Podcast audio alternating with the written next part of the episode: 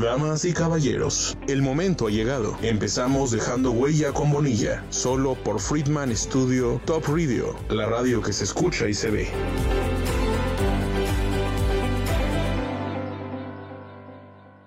Hola, ¿qué tal? ¿Cómo están? Buenos días. Me da mucho, mucho gusto recibirlos, recibirlas.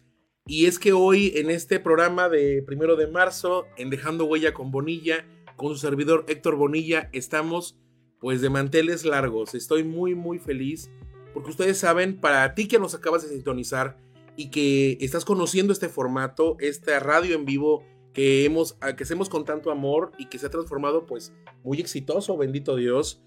Em, nuestro formato es Dejando Huella con Bonilla Trata de eh, traer hacia ustedes, hacia ti, en un horario en vivo y después en un formato de podcast a personas que tratan y que hacen realidad el cambio en la sociedad positiva de una forma pues magistral desde pues de sus trincheras en sus habilidades. Tenemos grandes personalidades celebridades comunicadores políticos activistas y demás que están aquí como nosotros demostrándonos su humanidad que son de carne y hueso y que hacen lo posible porque este mundo sea mejor.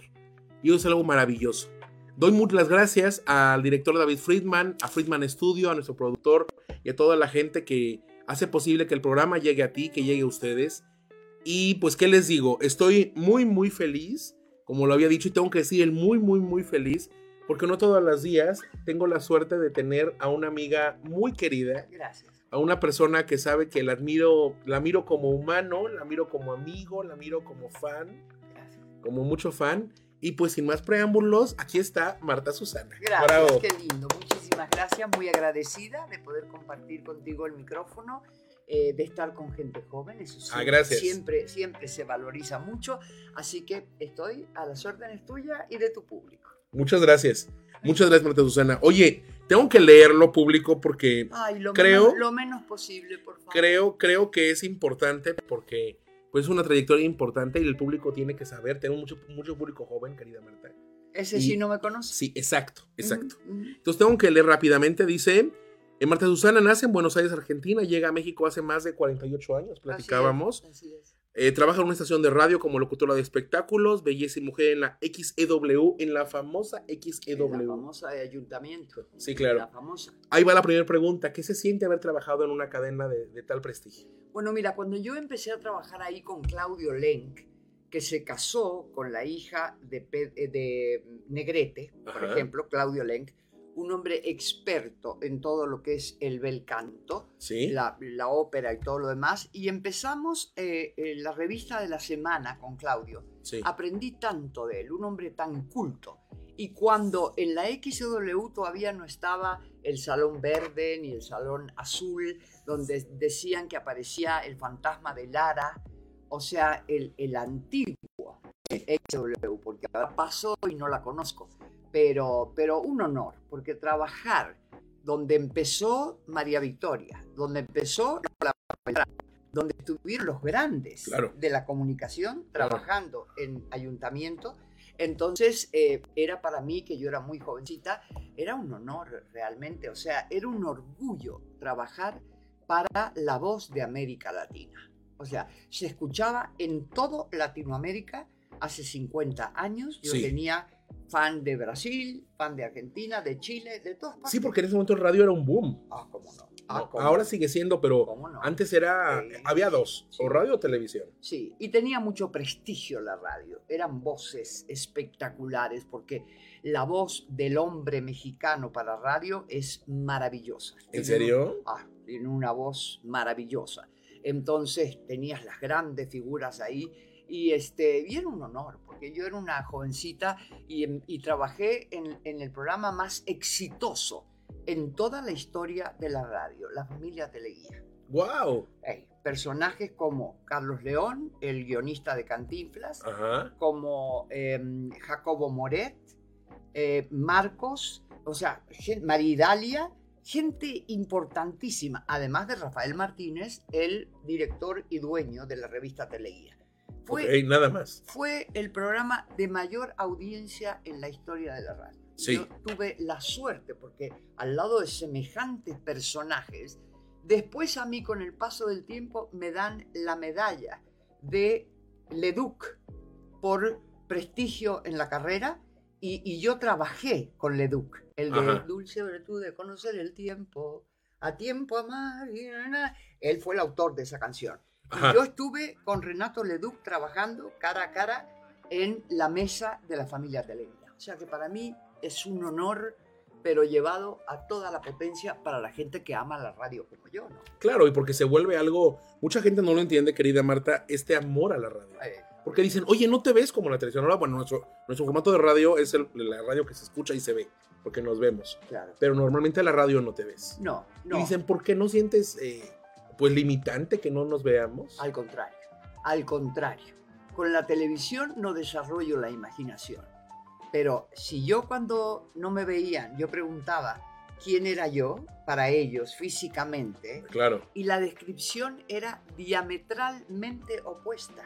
Me veían tipo Lola Beltrán, Ajá. con pelo negro, recogido, con, con una fuerza en la cara muy marcada. Y te- yo no tenía nada que ver. Yo tenía el pelo teñido igual que este, platinado, tengo cara afilada. O Sí. sea, no tenía nada que ver. Pero cuando tú te dejas llevar por la voz únicamente, Idealices. y claro, claro. Porque en esos tiempos tú estabas en radio por la voz. Si tú no tienes una voz adecuada Ajá. para que la gente se sienta cómoda contigo, si no tienes voz de pito o, o una voz estridente, o de- entonces había que rendir un examen de voz para que te dieran un micrófono. Eso ya no pasa. No, hay programas que yo no puedo soportar. Es intolerable. Intole- es- Sí, es sí. realmente, hay programas que escucho cinco minutos y me quiero morir porque es una voz demasiado cortante, demasiado vibrante, entonces no me deja concentrar. Entonces, eran otras épocas como todo. Claro, y también teníamos a un director que, que ahora tod- todavía existen los directores que se están guiando, que manejaban la energía, ¿no? Ah. Porque ahí llega gente que de repente muy acelerada Así es. o muy pasiva, muy, y entonces se vuelve algo tedioso. Sí, la radio, la radio es mágica, la radio, porque la gente te imagina como se le da su regalada gana. Ajá. Entonces, no sabes si eres joven, gordo, flaco, negro, blanco, eh, delgado, no tienen idea. Sí. Es la voz la que lo, lo lleva por el camino de la imaginación. La televisión no. La televisión te muestra tal cual eres y, viejito querido, que Dios te ayude. Claro. Entonces, este, digo, Y la voz pasa a segundo término, claro. ¿no? Porque estás viendo Claro, como Sí, muy ahora es la moda que traes puesto, cómo se te mueves, ¿no? Te critican. No, No, yo, yo sobre la televisión prefiero la radio a morir, a morir. Qué interesante. Pues continuamos. Eh, dice que posteriormente formaste parte del grupo Fórmula. Sí, claro. Antes de irme a Estados Unidos a trabajar, que me contrataron allá en Venevisión, yo fui la persona que abrió el campo de Venevisión para ellos con el primer programa de televisión que hizo Venevisión, que es venezolano, del grupo Sí. de armas, eh, en Estados Unidos, pero en instalaciones de Univisión. Univision. Entonces la gente pensaba que yo trabajaba para Univisión. No, yo trabajé para Venevisión. Venevisión. Abrimos el primer estudio en Estados Unidos y lo abrieron conmigo, no lo abrieron con una venezolana, fíjate. Interesante. Sí, muy interesante. Así que fue una experiencia muy linda.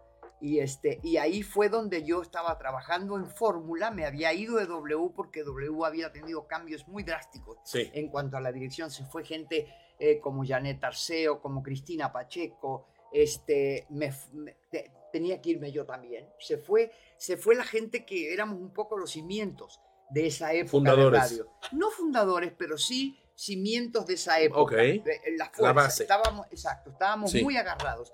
Y este, pero se fueron. Yo llegué a hacer siete horas seguidas de radio. Y tenía que cambiar el tono. Claro. Porque si cubría a Janet no era lo mismo de cubrir mi espacio, que mi espacio era de romance, de acercamiento de las personas. Y entonces, y después Cristina, porque Cristina también se fue de W. Entonces, todos todos nos contrataron en Fórmula. Qué interesante. Así que ahí estuve yo hasta que me llamaron de, de Estados Unidos y me fui a trabajar allá. Tengo que mencionarlo, querida Marta. ¿Qué se siente ser una reina de los talk shows? Mira, yo lo único, yo a mí esos apodos de la reina de tal cosa o la princesa del Sí, otro sí. la- de- o la voz, de, esos son tonterías de, de mercadotecnia. O sea, cada una de las que hicieron talk show lo hicieron a su espacio y a su medida. Claro. Entonces, Laura Bozo es la reina de lo suyo. porque ella tiene un estilo, Y un formato. un formato, que Sí. ella es la única que lo hace. ¿eh? Si yo voy con Sánchez Azuara, tiene un formato que lo maneja ella. Cristina Saralegui, un formato que lo maneja ella. Entonces, eh, seríamos cada una las reinas Claro, en nuestro espacio. A su estilo. ¿Qué se siente haber pasado por los talk shows?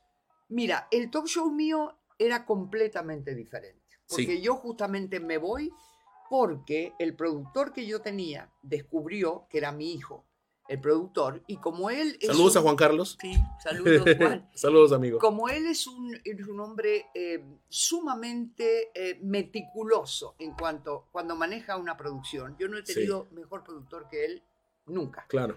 Entonces él ve minuto por minuto cómo va el rating, cuándo hay que subir, cuándo hay que bajar, es impresionante el trabajo que hace. Entonces él se dio cuenta que teníamos dos casos que eran falsos. Entonces me llama a mí y me dice, estos casos que estás presentando son falsos. Entonces, ¿a qué hacemos? ¿Los desenmascaramos al aire o cómo hacemos? Los desenmascaramos al aire, que es muy fácil desenmascarar un caso falso. Y entonces, cuando salimos al aire, yo dije, usted dijo que se casaron tal día en tal iglesia y usted dijo que se casaron tal otro día en tal iglesia. Se acabó, ahí se acabó el show. Pero me la vuelven a hacer, entonces el rating fue a 100 ese día, porque la gente bien...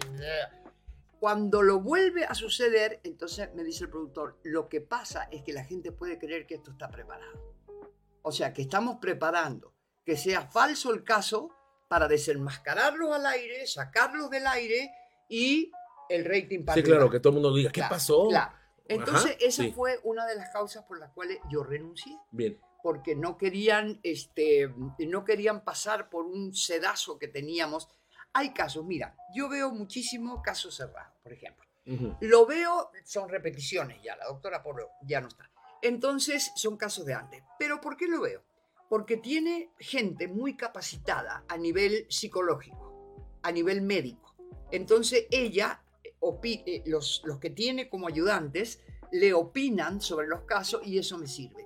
Pero los casos de ella, el 80% son montados. No el caso en sí.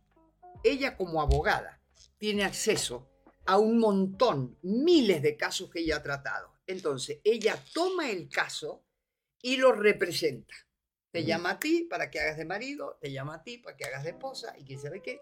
Y han salido montones de casos. Digo, un sobrino mío fue al show este, haciéndose pasar por un entrenador de y nada que ver. Entonces le pagan un dinero. Eh, o sea, no es todo mentira, no. Está basado, caso real, En hechos reales. en que hechos reales.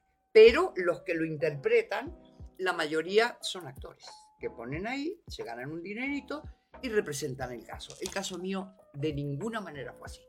Ni los que hice en Canal 2 en Televisa eran absolutamente certeros porque sabía que estaban sobre de mí. Estaba en Claro. Canal 2, entonces yo como extranjera era una cosa... ¿En qué año estuvo? Fue en Canal 2? Estuve en el 2000. En el año 2000. En el 2000, antes, en el 99, estuve yo en Canal 2 con el show de Marta Susana. Es cuando me contratan de Estados Unidos. Entonces, cuando vieron el show y la audiencia que teníamos, porque Patti Chapoy competía conmigo en el mismo horario. Y yo aprecio mucho a Patti y bueno, era una competencia leal. Claro. Entonces, y nosotros, diferente formato. Nosotros le ganábamos por el talk show, lógico, porque la gente quiere enterarse de los rollos y todo lo demás. Entonces es cuando me llaman de Estados Unidos y yo pienso, porque creo que fue más o menos una cercanía del Día del Inocente.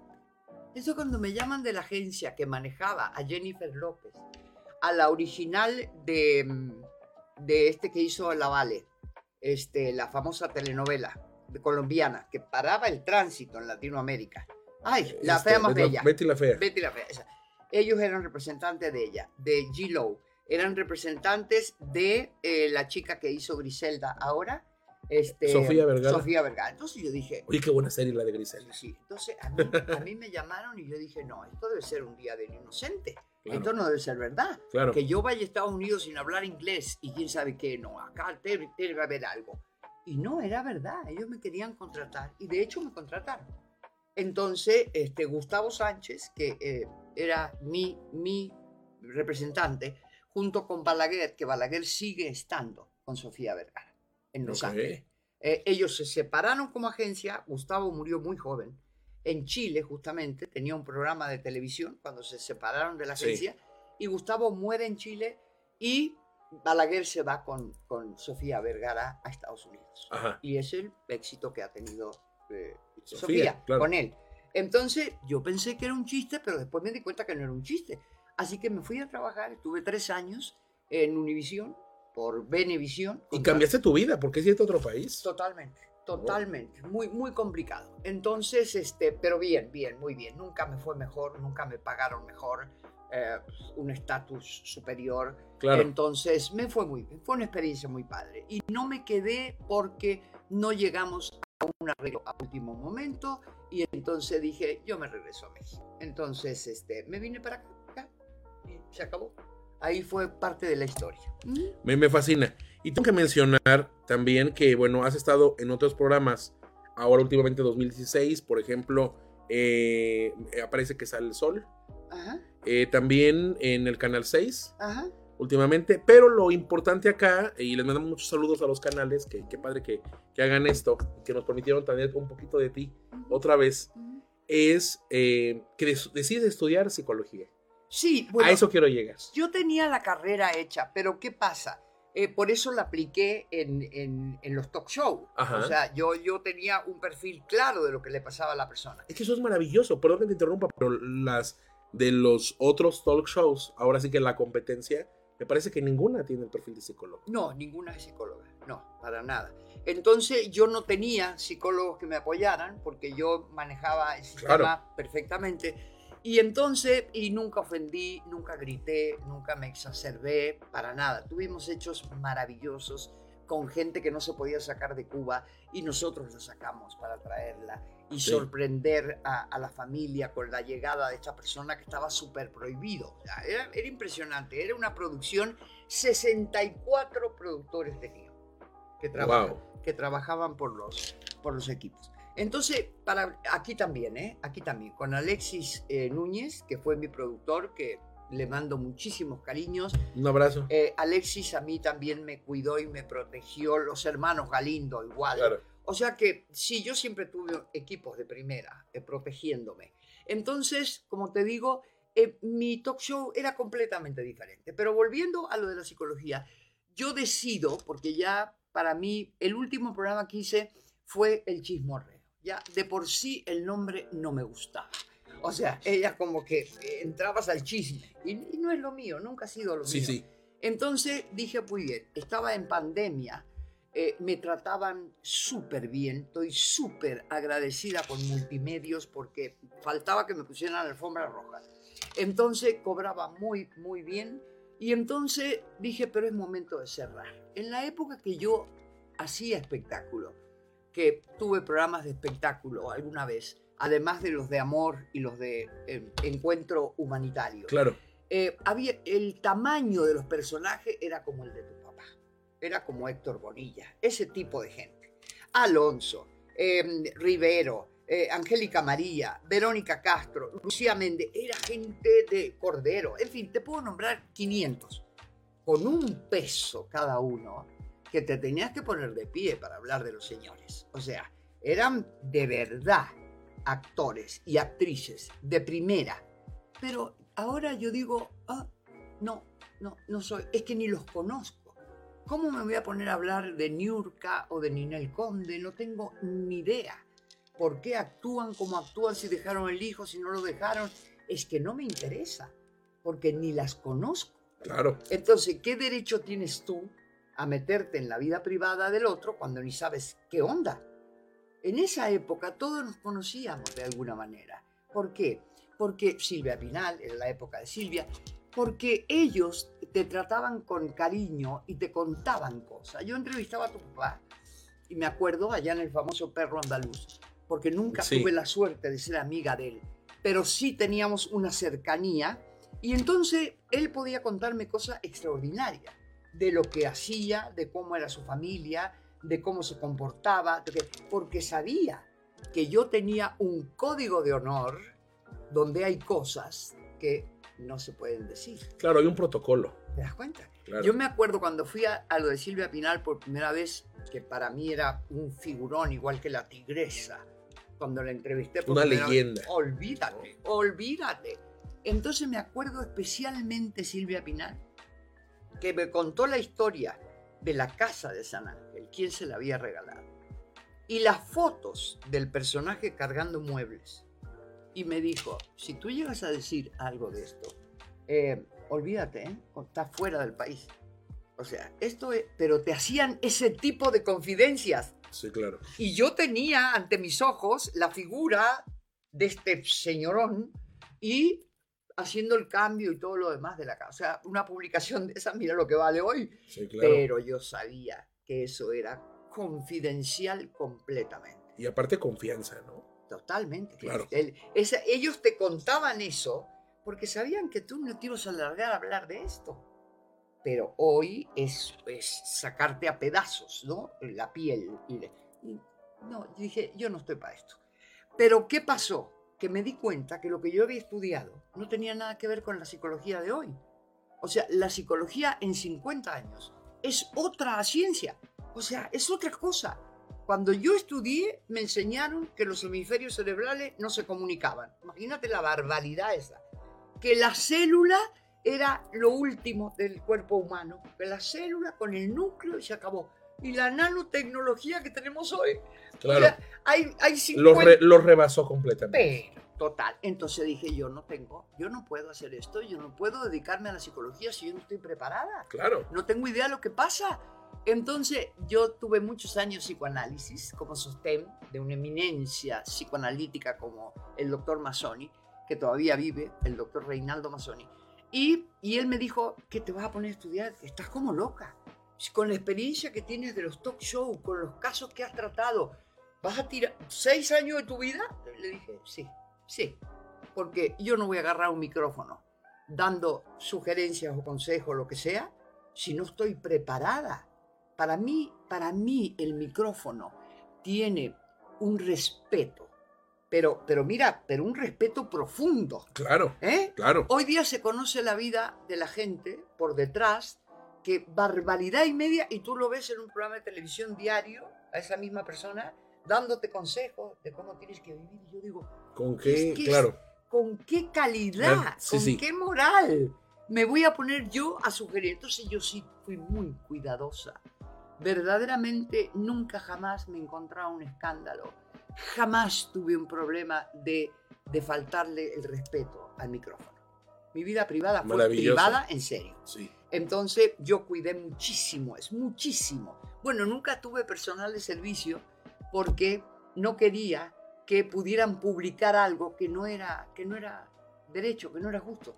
Sí. Así que me aguanté yo limpiando y planchando y cocinando y Y todo, todo. porque dije, Pero tranquila. yo, ah, claro, segura de que nadie iba a inventar nada, porque ya que lo inventan, ¿cómo lo paras después? Claro, la mancha ahí está. Ya está. Entonces dije, ¿qué tienes que hacer, Marta Osana? Pues tienes que meterte a la universidad. Ok.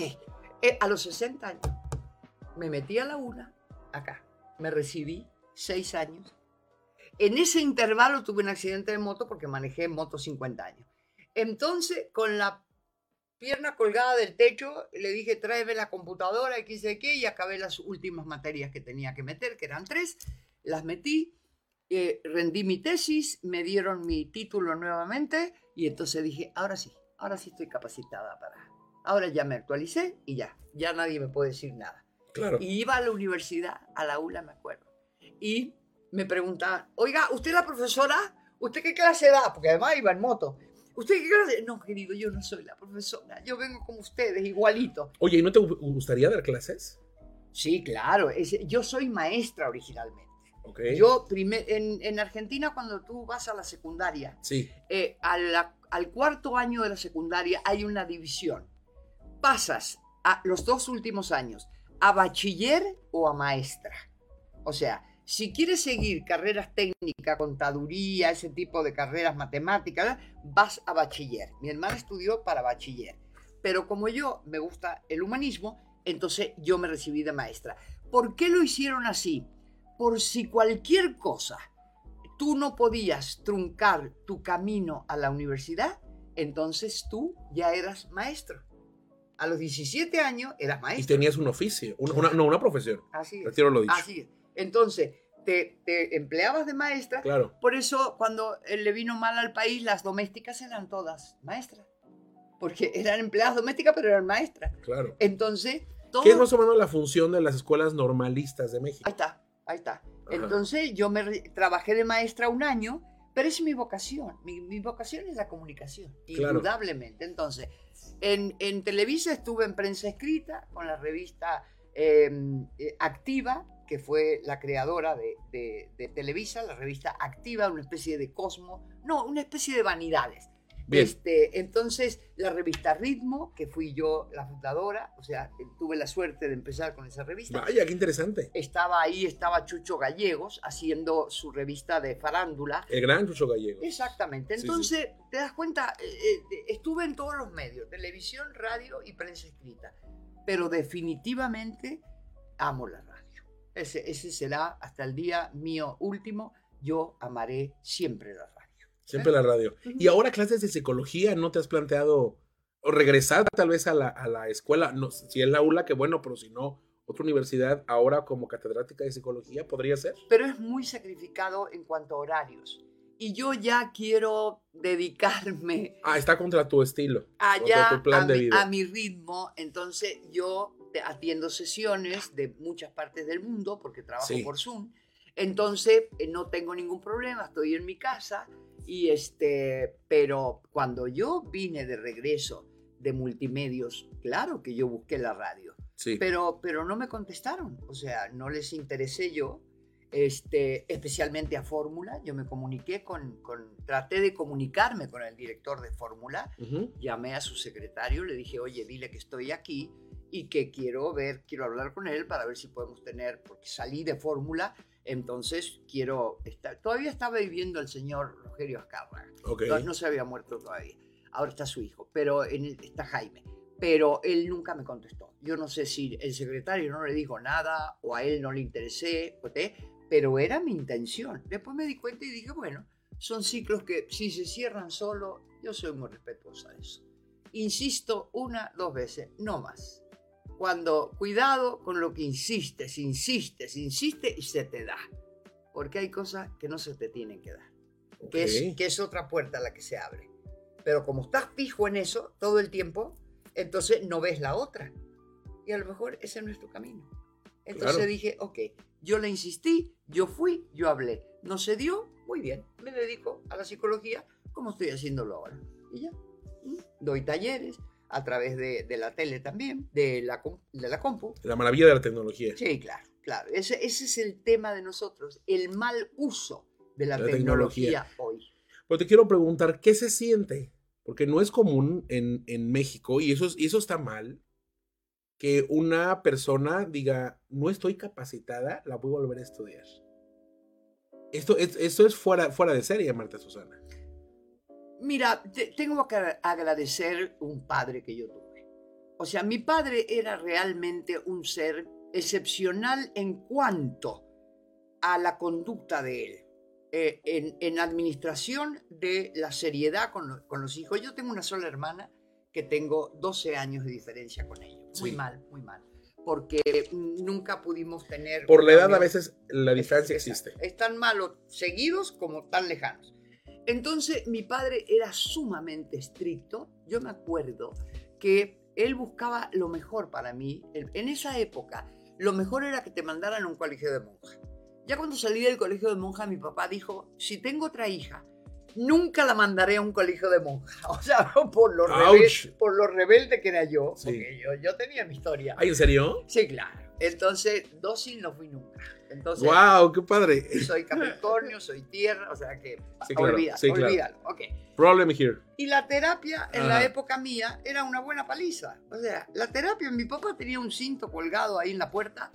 Este, mi mamá se encargaba de transmitirle todo lo que yo había hecho y mi papá se encargaba de aplicarme la técnica de, de los cintazos. ¿eh? Sí. Entonces íbamos en las amigas a ver, a ver la piel levantada de quién un poco más, porque mi amiga íntima, su papá era juez de paz, juez de paz. Dios mío. Y no viera las palizas.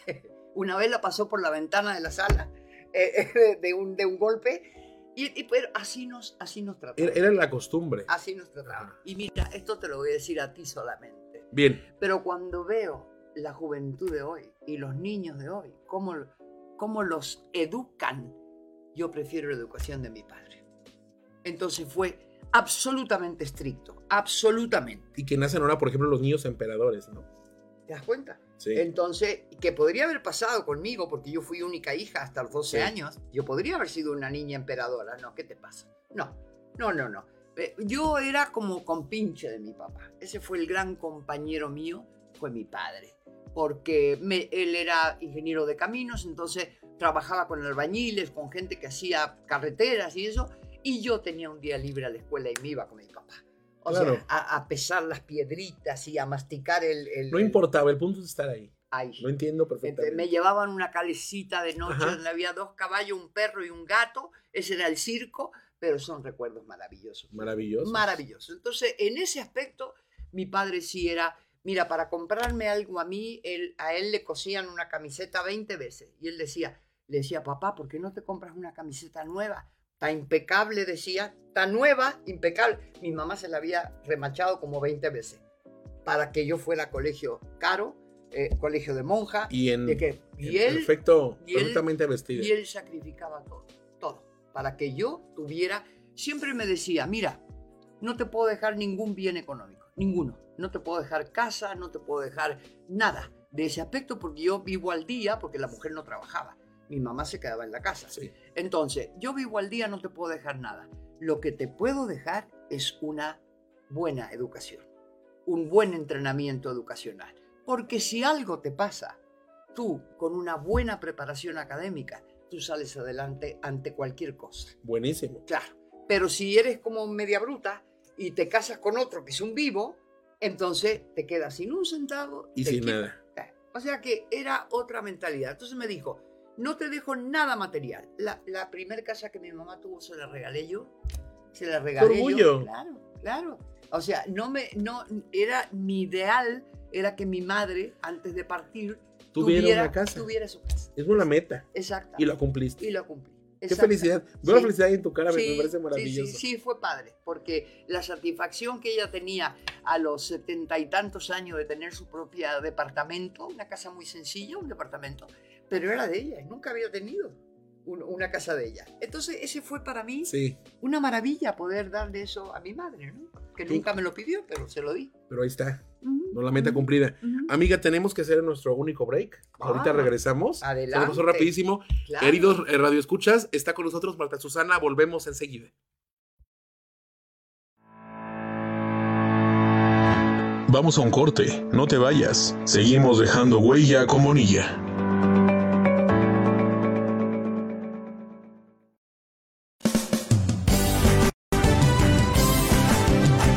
Friedman Studio, Academia de Canto Contemporáneo, Interpretación y Desarrollo Humano. ¡Lánzate ya! En Friedman Studio, tus sueños pueden convertirse en realidad si los deseas tanto como para ir tras ellos. No importa tu edad, rescata tu talento y brilla. En Friedman Studio nos especializamos en preparar y entrenar a verdaderos cantantes e intérpretes solistas desde nivel inicial hasta nivel profesional.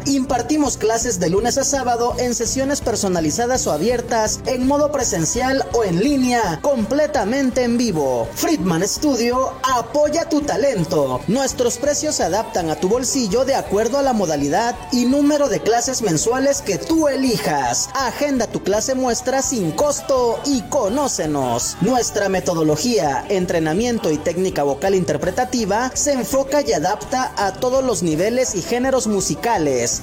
Nuestras sesiones de clases son impartidas y supervisadas en atención personal por nuestro coach vocal interpretativo, entrenador transformacional y sensei David Friedman Giteras. Contáctanos al teléfono 777-310-2362 o al WhatsApp 777-142-8275. Búscanos en línea como Friedman Studio o visítanos en nuestras redes sociales. En Friedman Studio, prepárate y entrena como lo hacen las grandes estrellas. Vence tus miedos y fortalece tu seguridad. Tú, también, puedes brillar. Ven a Friedman Studio. Crea tu propia historia, rescata tus sueños y haz que tu talento brille hoy.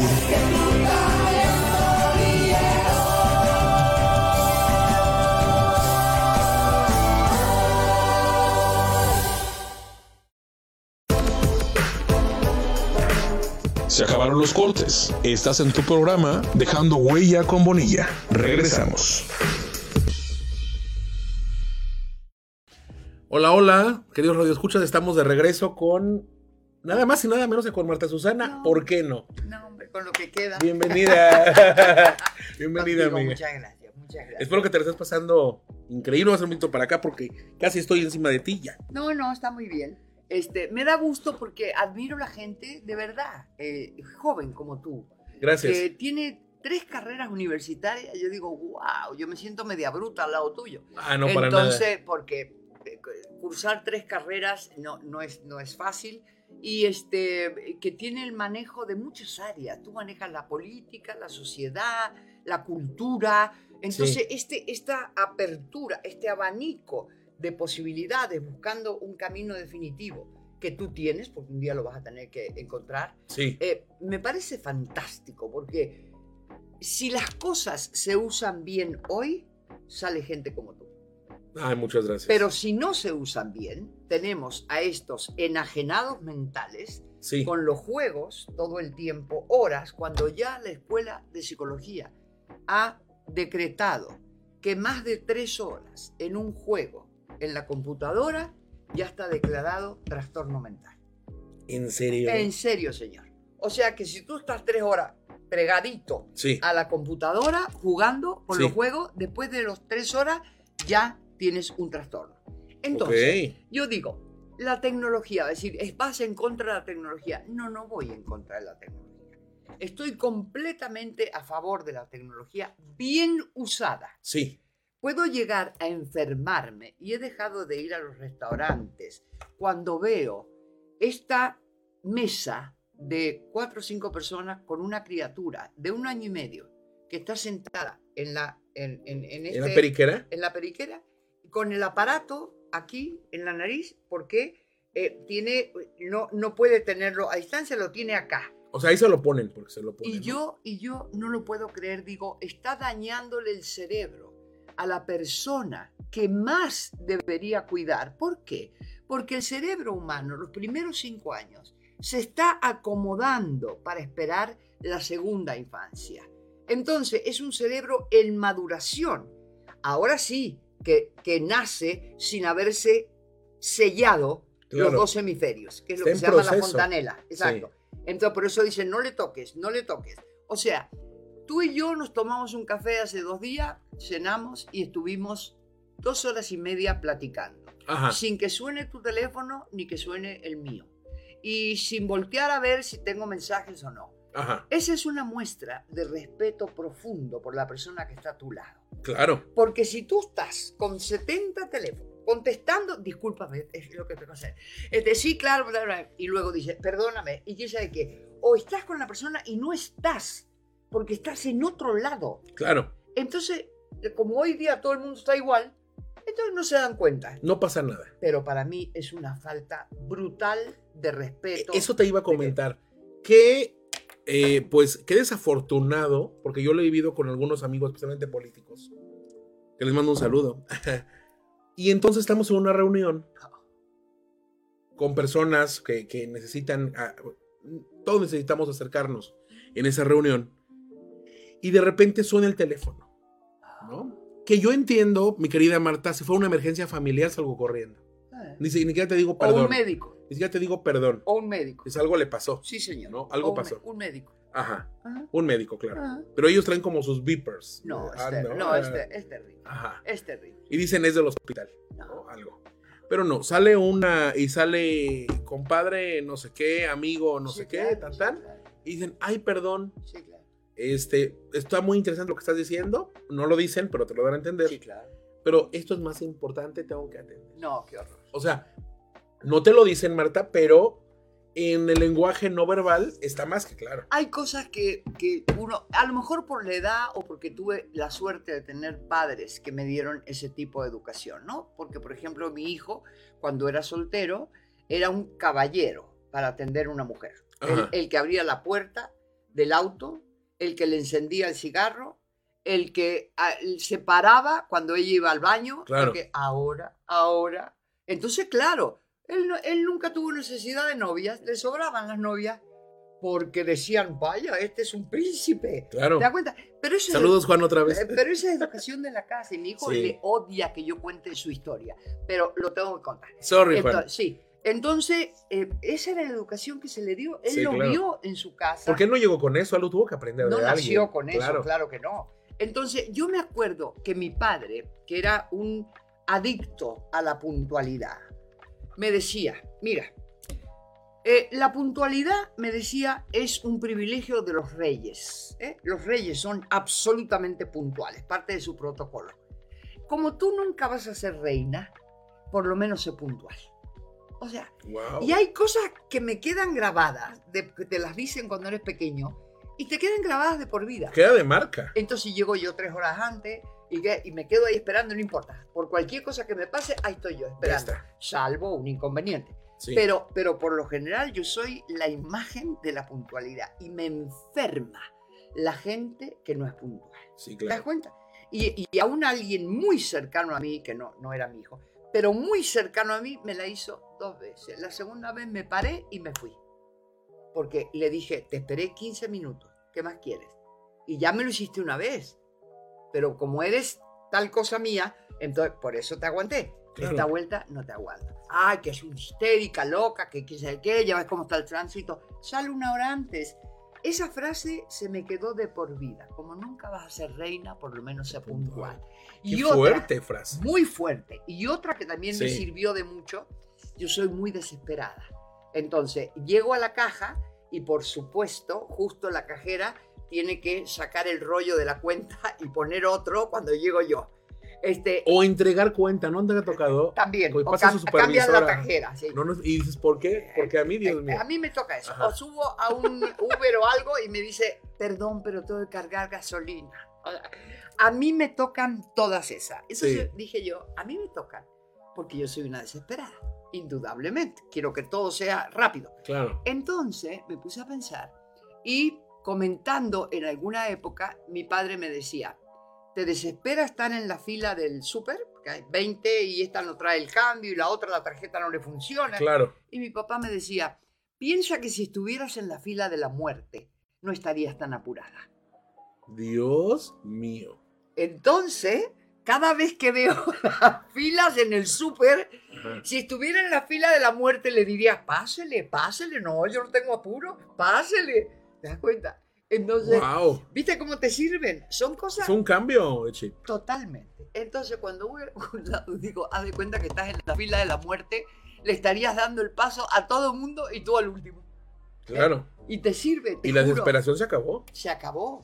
Entonces, utilicemos bien, no le dé un aparato electrónico a su hijo antes de los siete años, porque el cerebro no está maduro.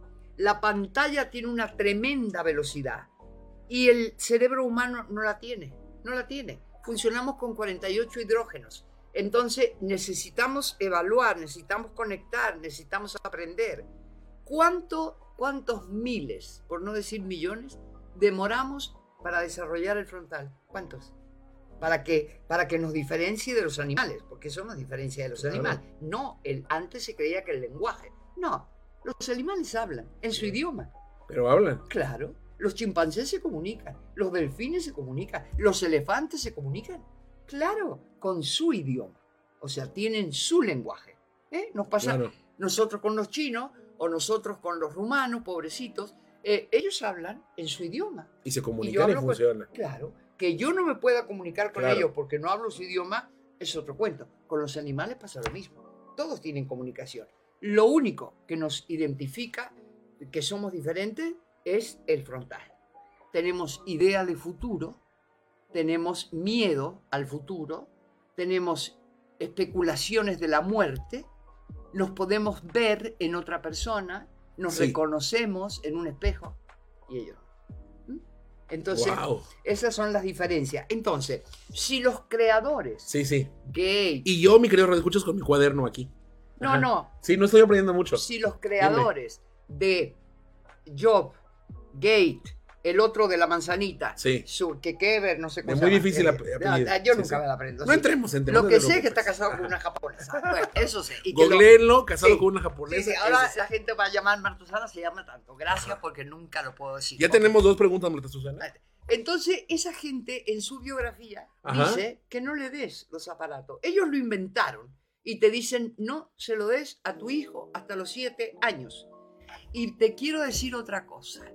Están pasando por una crisis en España muy especial. Yo, veo mucha televisión española, se me hace muy correcta, tiene programas estupendos. Y el, el presidente del Tribunal de Justicia de Madrid dijo, voy a implantar una ley donde no se le dé ningún aparato electrónico a nadie menor de 14 años. Yo pensé, que, yo pensé que yo había oído mal. Yo estaba cocinando y escuché esto. Dije, no, yo debo haber oído mal. Esto no puede ser.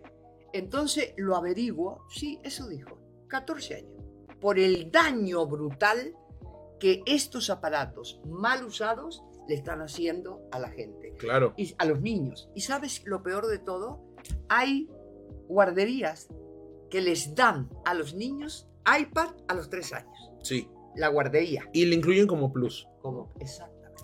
Exactamente. encima. Y yo digo, ay, lo que están haciendo con esta criatura. O sea, y es la madre que no, que no se interioriza en lo que tiene que hacer, que no sabe cómo está funcionando el cerebro del hijo y que no le puede dar un aparato de esto. Le va a poner una caricatura media hora bajo control a un niño de tres años. Claro. Ponle la caricatura a distancia de la televisión, distancia fuerte, y a la media hora se acabó la caricatura. A lo sumo, una hora, se acabó. Ya, no tienes más acceso. Tienes que dejar que se vaya madurando el cerebro por su cuenta. Pero yo quiero platicar en el restaurante, le enjareto el teléfono. Es lo que yo te decía. Para nosotros es muy fácil que empiece a llorar el niño y entonces agarro un aparato, que es mi aparato, que puede tener mil cosas, porque l- las cosas de adultos, Además, las bacterias. ¿no? Ah, Sí. ujú. Y entonces le quito la clave y se lo doy así. Y ya ni siquiera le digo nada, ya es como un... Y esto lo hablábamos, yo te decía, Marta Susana, a mí, cuando agarran el teléfono, el iPad, lo que sea, y se lo das así, es como un cállate, ya, ya déjame en paz, ¿no? Así es, totalmente. O sea, no te lo dices, pero tenemos, se lo dices. Tenemos hijos con la total inconsciencia, no sabiendo lo que es tener un hijo, teniendo un hijo, poniéndolo en una guardería a los 60 días. Es decir, hacemos cosas terribles como seres humanos. sí. Entonces, Es por ignorancia. Totalmente, totalmente. Porque la escuela secundaria a Sí. chicos de 13, 14 años debería enseñárseles Sí, que hay tres vocaciones en la vida. Tres. sí. No es obligatorio que te cases y tengas hijos, para nada. Porque puedes, Escuchen esto, ¿eh?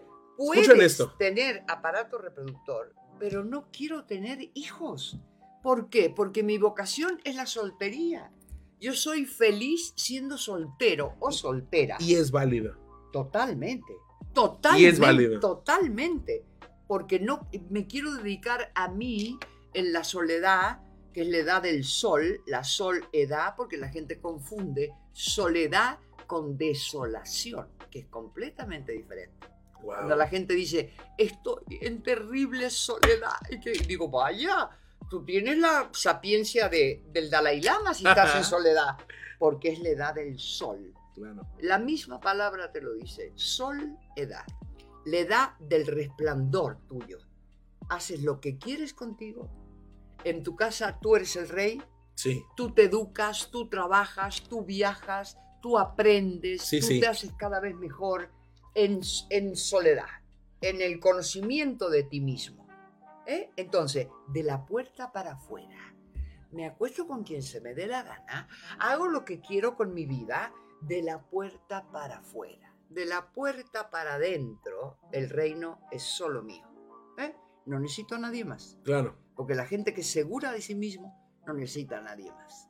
Hay vocación de pareja. No, fíjate que no quiero vivir solo, no me interesa. O sea, me gusta compartir con otra persona. Hombre, Sí. mujer, lo que sea. Ok, entonces sí, pero no quiero hijos, no quiero hijos. No tengo responsabilidad para criarlos, no puedo estar con ellos, no tengo solvencia económica porque un hijo baratito, baratito, ya probado por las oficinas de estadística, te sale hasta que cumple 18 años 4 millones de pesos. Nada más. Con lo cual tú puedes comprarte dos departamentos. ¿Mm? De interés, lo que sea, pero tienes dos departamentos que te van a dar una renta.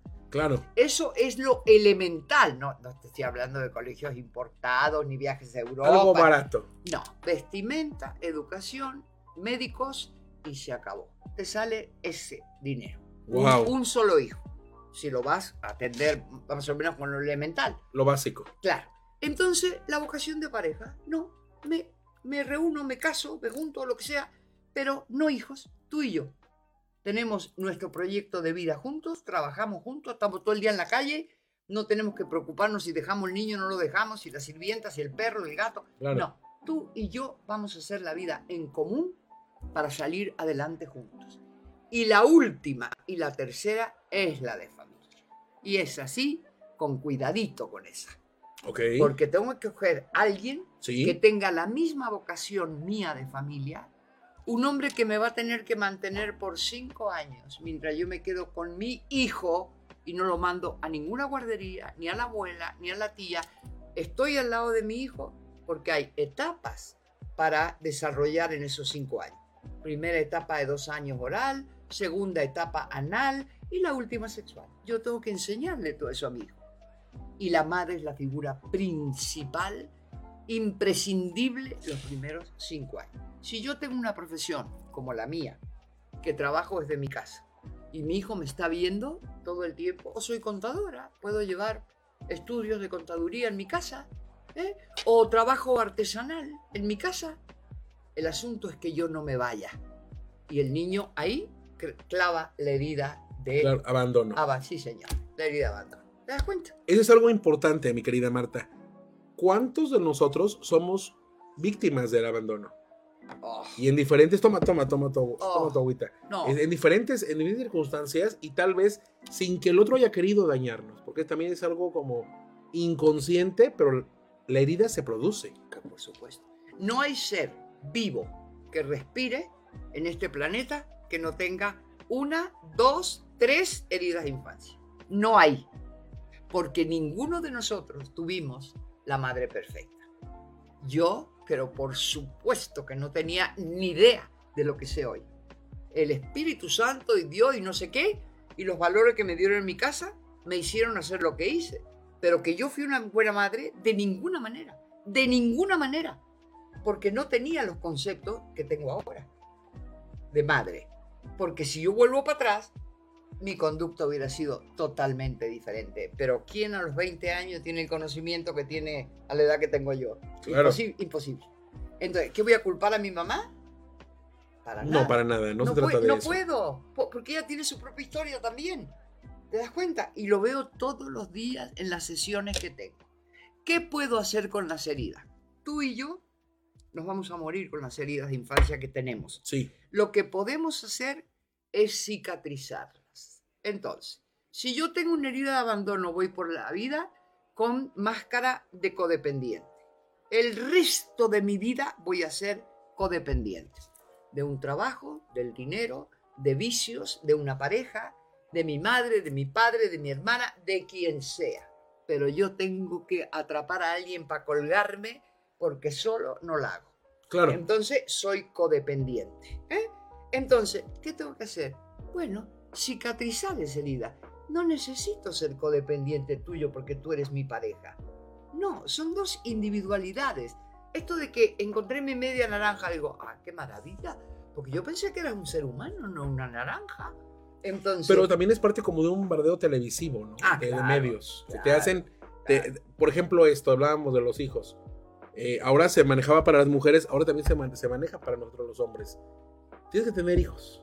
Es como una consigna intrínseca que no está escrita, pero como que si no llegas, como que... ¿Y tú para qué, para qué naciste? qué horror. Y te lo dicen ¿Qué? literalmente. Ah, ¿no? claro, Y te- te- una cosa horrible en la familia. claro. Porque no solamente la familia cercana, pero sí te he dicho, oye, ¿y cuándo te casas? ¿Y cuándo tienes hijos? No, es horrible. Este, o, o te lo dicen, ¿no? Tus, tus, tus, Quiero ser abuela.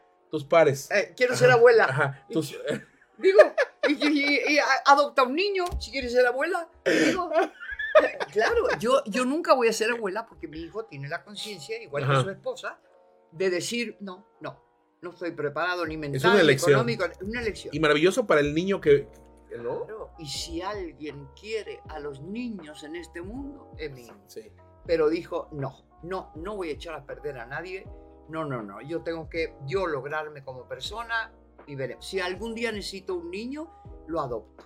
Lo adopto. Hay millones que no tienen amor, que no tienen escuela, que no tienen... No soy tan importante para querer heredar apellidos y las tonterías. No.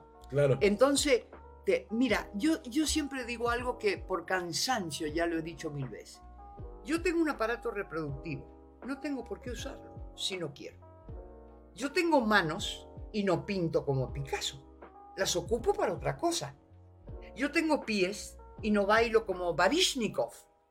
Los Claro. ocupo para caminar, para correr, para que... Y tengo un aparato reproductivo. Si quiero tener un hijo, lo tengo, pero tengo que tener una conciencia de lo que voy a hacer de esa criatura, especialmente en los cinco primeros años que se graban la- los Sí. sellos de las heridas. Había pregunta que tú dijiste Sí, que sí, alguien quería preguntar algo, no quisiera dejarlo sin Eh, dice que hable de psicóloga, de mi de psicología, ¿por qué cambió de carrera? No, no cambié. Me imagino que me refiero de los medios a la Sí, psicología. claro, no, no cambié realmente. Mi carrera, mi carrera siempre, mi vocación ha sido la comunicación. Entonces, empecé como maestra. Después intenté lo de la psicología, pero me llamó la televisión. Entonces, hice 50 años de televisión, radio, prensa escrita y ahora otra vez vuelvo a la psicología. O sea, que es el- no, no soy, eh, ¿cómo te diré?, carpintera ahora o escultora. ok, No, sigo en el mismo camino. O sea, yo podría haber sido escritora o filósofa. Son o- diferentes tallos de la, de la Eh, misma planta. Todo lo dijiste, ya lo dijiste. Buenísimo. Eso es lo mismo, es lo mismo. Yo no cambié de carrera, es, es la misma vocación, la comunicación. Y ahora pregu- otra pregunta dice, eh, de tantos trastornos que la gente tiene hoy en día. Me imagino que puede decir cuáles son los trastornos que la gente tiene. Ah, hay muchos trastornos. La esquizofrenia, la bipolaridad, el borderline. eh, Oye, el eh, borderline es contagioso que pasa, Marta, porque todo el mundo, o sea, yo he estudiado un poquito de, de- de tú psicología estás- tú estás en borderline y estoy a punto. Y tú estás en borderline por la cantidad Y de actividades. no, pero ahora me refiero que volteo a ver y dije, hay uno, hay otro, Sí. y no se daba antes así. Sí. ¿A qué crees que se deba? ¿A, a la velocidad que estamos viviendo hoy en día? a estos aparatitos, a estos aparatitos se debe a que el- la compulsión por los aparatos no le permite a la gente. Hoy te descuentan, te divorcian, Ujú. te, te recuerdan a tus parientes, te, ve a través de estos aparatos. O sea, están en la misma casa y se mandan mensajes de WhatsApp. Ya puedes venir a comer. Y el otro está arriba y dice, sí, ahora abajo. O sea, es una cosa de locos, ¿verdad? O en la misma mesa, ¿no? Que es lo que Sí, decíamos. sí, La, la automatización Sí, sí, sí. que hay hoy nos ha llevado a lo que estamos. Oye, una, un Juan de la calle de Gutenberg, que yo Sí, imagino sí, que puede no, ser, Sí, nos pregunta, sí. ¿Marta Susana tuvo alguna experiencia paranormal alguna vez? Sí, sí la tuve alguna vez, hace muchos años, en una casa que yo había rentado Ajá. en la colonia Nápoles. Eh, estaba a una cuadra de insurgentes y la, yo renté una casa cuando recién llegué, esto fue en el año 76, yo llegué en febrero del 76 a Yo no existía. Eh, eh, había un Vips adelante que ya no está. Eh, y ahí que tenía unas antorchas en la puerta, me acuerdo. Y entonces, eh, una noche, esa casa, la señora de, de- de esa casa que me rentaba, Sí. estaba amoblada la casa. Y la señora vivía arriba, la, la dueña, porque la madre había muerto y vivía abajo, donde me rentaron. Y la señora vivía arriba. Entonces, eh, ella me dijo, mire, este, todo está muy cuidado porque mi madre adoraba esta casa, no quería que nadie... Eran La- de su mamá. mu- to- Todo, muebles, eh, vajilla, O sea, todo. oh, yo, todo. yo- yo no tenía nada. Ok, ok. Yo tenía a mi hijo y yo, Claro. nada más. Veníamos así, sin Sí. nada. Entonces, eh, me dijo, entonces todo está muy cuidado, le encargo los, las copas, los vasos, esto porque era de mi mamá y quién sabe qué. Sí. Entonces había fotos de la señora y entonces me dijo porque ella cuidaba mucho la casa y todo. Yo al entrar soy muy receptiva para eso. Yo noté que la casa era pesada, pesada. Hay casas que tienen un ambiente pesado en cuanto Sí. entras. Bueno, entonces ella le dije, y yo, yo veía como, yo no sé si yo les inventaba o qué, pero veía como sombras o alguna cosa rara en esa casa. Hasta que fui con ella y le dije, mira, algo pasa, porque yo veo cosas aquí que, que no, no, no me gustan mucho. Entonces me dijo, es que mi mamá nunca quiso que se rentara la casa y quién sabe qué. Ok, como no me podía ir para otro lado, era una buena posición esa, y, este, y deben haberme cobrado barato, ni me acuerdo. Entonces, una noche yo me acuesto y yo siento a alguien encima de mí, con, eh, eh, como sujetándome con un echarpe eh, sobre acá, en esa parte de acá, diciéndome, ya vete, ya vete, ya vete. Bueno, yo sentí que el corazón se me paraba, era como un demonio encima de mí, ya vete, ya vete. Y, y yo dije, no, esto sí no, ya, ya no puedo. Entonces yo me acuerdo que esa casa era muy frecuentada por Emanuel, porque yo estaba en los primeros eh, Otis que hizo Raúl Velasco. Yo, era- Ok. yo estuve jurado. Sí. En el año 76 debo haber estado por primera eran vez. los famosos Otis. los famosos Otis, donde había gente Sí, sí. de gran valor. Y un talento, pero. De, de primera. Los Zavala mismo eran una maravilla, ese coro de los Zavala, impresionante. Bueno, ahí estaba este que el problema con la Trevi y todo lo demás. Entonces, eh, me, un susto tan grande, un susto, porque te juro que yo, mira que yo no, yo soy, no soy muy creyente de esas cosas, pero este, esta cosa sí me, me atoró aquí y entonces al- pasaba Emanuel muchas veces por ahí y me saludaba y era una época muy bonita de nuestra Ajá. vida. Me pedía consejos de, de actuación y todo, de canto y todo lo demás, pero yo quería que se portara como Sandro. Entonces le decía, tú te tienes que mover como Sandro, porque Sandro es la moda ahora. Y que, una cosa Claro, muy claro. chistosa, ok. Entonces, sí, entonces qué, buena onda. fui al, fui al otro día, le dije, ¿sabes qué? Me tengo que ir. Me tengo que ir porque su mamá no quiere que nadie esté en esta casa. Entonces, ¿sabe qué? Si lo va a rentar para alguien, avísele que su mamá está aquí adentro, que no se ha ido de acá adentro y que no va a dejar que nadie entre acá adentro. Y yo nunca había hecho una fiesta. Yo tenía un, un niñito pequeño, mi hijo era pequeñito. Entonces, ni de fiestas ni de reuniones. Me acuerdo que la única persona que de vez en cuando pasaba era, era Emanuel, porque nos habíamos conocido ahí en la OTI y hicimos una buena mancuerna. Entonces, este, era soltero, era un jovencito. Y, este, y, y con el paso del tiempo, el papá, el papá de Manuel, me quiso contratar para que yo fuera su representante en el extranjero. Ok. Entonces, que viajara con él porque ya él no podía viajar. Tenía problemas y ese qué. Entonces me dijo, yo lo manejo en México, tú manéjalo en el extranjero. Dije, no puedo, no puedo por mi hijo. No me puedo ir. Era, era un superpuesto, ¿eh? Entonces, este, pagaba muy bien y todo lo demás. Y le dije, no puedo, porque tengo un hijo pequeño y no lo puedo dejar. Entonces, este, esa es la historia. Así que espero Qué interesante. Radio, radio Escucha haberle contestado el susto tremendo que me pegué con esa con ese Y es real, es real. La gente que tiene mucho cariño por sus cosas y demás, es difícil, ¿no? Por ejemplo, que, que se venda una casa. Apegados. Sí, sí, claro. Apegados. Porque es, Ahí está.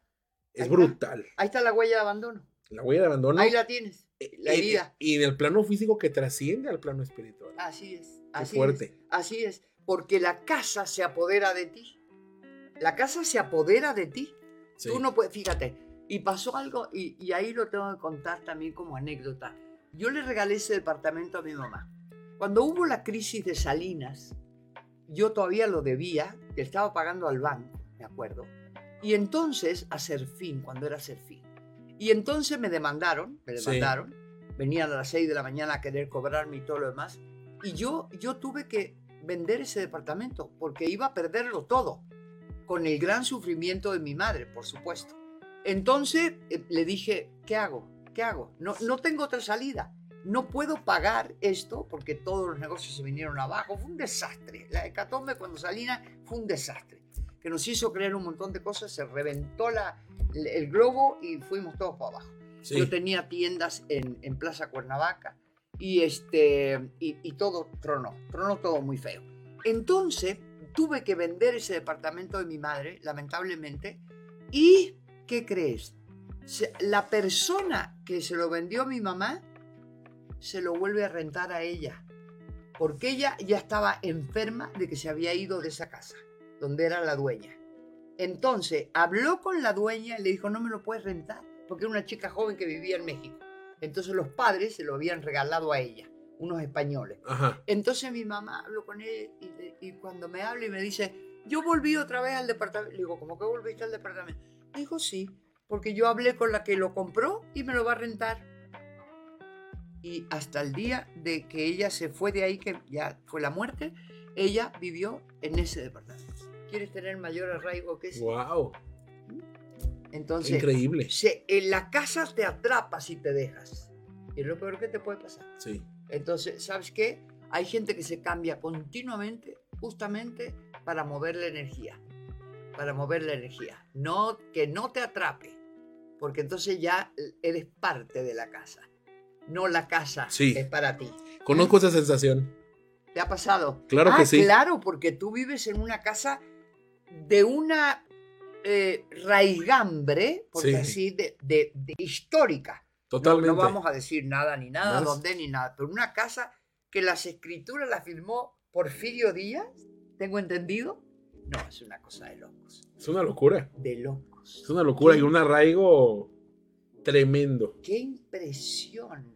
No, no, no, no, te tienes que ir de ahí. Sí, que para evolucionar. Sí, sí, sí, sí. Sí, sí. Sí. Eh, eh, Vete a un departamento minimalista, Claro. porque ahí ya tienes toda una Sí. historia y impresionante. más, más pequeño. Pues mi querida Marta Susana, ¿qué crees? Se nos acabó el tiempo. Ay, no parece. No parece, no No lo hemos pasado muy a gusto. Gracias. Pero lo que yo te quiero decir es que pues te tengo que dar las gracias, ¿no? Muchas gracias por, por estar aquí, engalanándonos este lugar maravilloso que es tuyo. Cuando quieras regresar, por Gracias. favor, tienes que regresar. Gracias. Con, gracias, con diferentes temas. Gracias. Porque es, es muy importante darle en el micrófono, yo sea una experta, pero dar el micrófono en este momento a la gente que sabe más y que puede ayudar a la gente. Pero aunque sea cuando un radio escucha, escuchó lo que nosotros dijimos, tal vez esa persona diga, ¿sabes qué? Ya no vas a usar el celular. Sí, Voy a investigar y, exacto. y ese es el bien que Sí, hicimos. claro. Y con eso, muy Sí. satisfechos. Y los niños, que son mi gran preocupación. Sí. Yo nunca voy a tener un nieto, pero mi gran preocupación es eh, eh, lo que va a ser ese ser humano. Porque le ha tocado vivir en una época complicadísima. Complicadísima. Entonces, esta época es muy difícil porque hemos perdido los valores de lo que es la enseñanza de la gente grande. Nosotros, para un chico de 20 o 30 años, no existimos. Estamos de más Sí. nosotros nos volvemos invisibles para esta sociedad. Ya no estamos. Definitivamente. Ajá. Nos ven como si fuéramos un dinosaurio realmente. Y que no le Sí. podemos... en- Totalmente. Y que, sí, sí, sí. Totalmente porque si tu mamá o como yo, que soy una autista tecnológica, yo soy lo más ignorante que hay para estos aparatos. Apenas puedo mandar un WhatsApp. O le, le tengo miedo a la computadora, meter un dedo y que explote. Ok, yo soy de los Sí, sí, sí. entonces, me ve un chavito de 10 años o algo así comportarme de esa manera y dice, ¿está para qué está viviendo? ¿Como para qué? te lo juro, te lo Claro, juro. claro. Me pasó, y lo voy a decir brevemente, me pasó en, en inglés, porque llevo 50 años estudiando inglés, ¿no? Entonces, eh, voy a un curso de inglés hace un par de años y tengo a frente un niño de 12 años. Y el niño, clarito, me vio y me dijo, ¿y usted como para qué estudia inglés? O sea, dije, mijito, porque estoy viva, porque todavía respiro.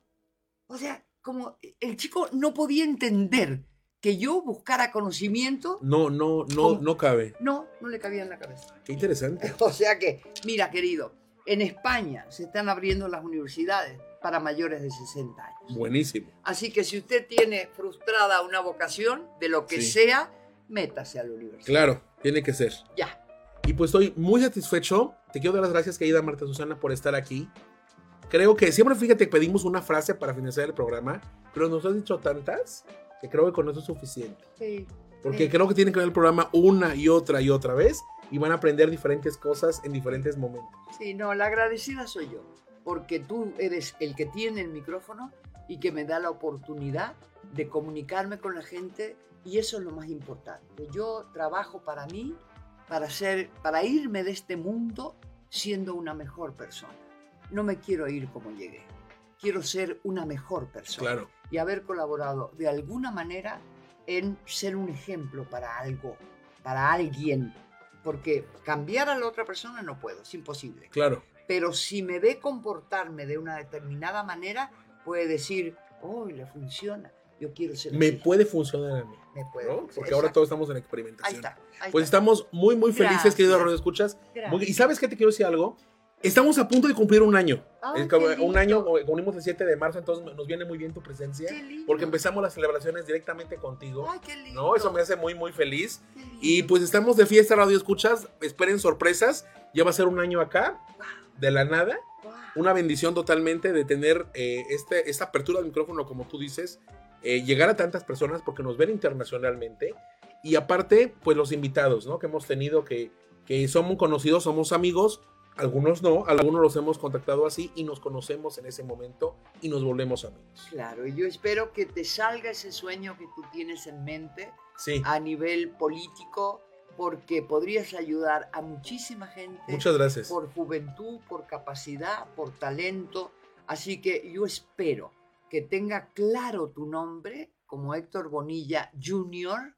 y que cuando salga ese nombre para esa postulación, que no, no voy a decir absolutamente más nada, eh, la gente diga, con este me voy. Muchas con este gracias. me voy. Está lleno de energía, lleno de gana, lleno de talento. Muchas gracias. A Es ti. un honor haberte tenido, A ti, querida amiga. gracias. Y Claudio, nuestro productor, también gracias. Gracias, Claudio. Y pues, gracias, eh, querido Radio Escuchas. Y si usted y Dios lo permite, nos vemos el próximo viernes con otra persona impresionante como la que tenemos aquí junto de acá, en Dejando Huella con Bonilla. Gracias y buenas tardes. ¿Sientes que algo le hace falta a tu vida? ¿Te gusta hacer algo por los demás? ¿Eres fan de la justicia? Entonces tú y yo tenemos una cita. Todos los martes a las 11 de la mañana. Dejando huella con Bonilla. Solo por Friedman Studio Top Radio. La radio que se escucha y se ve.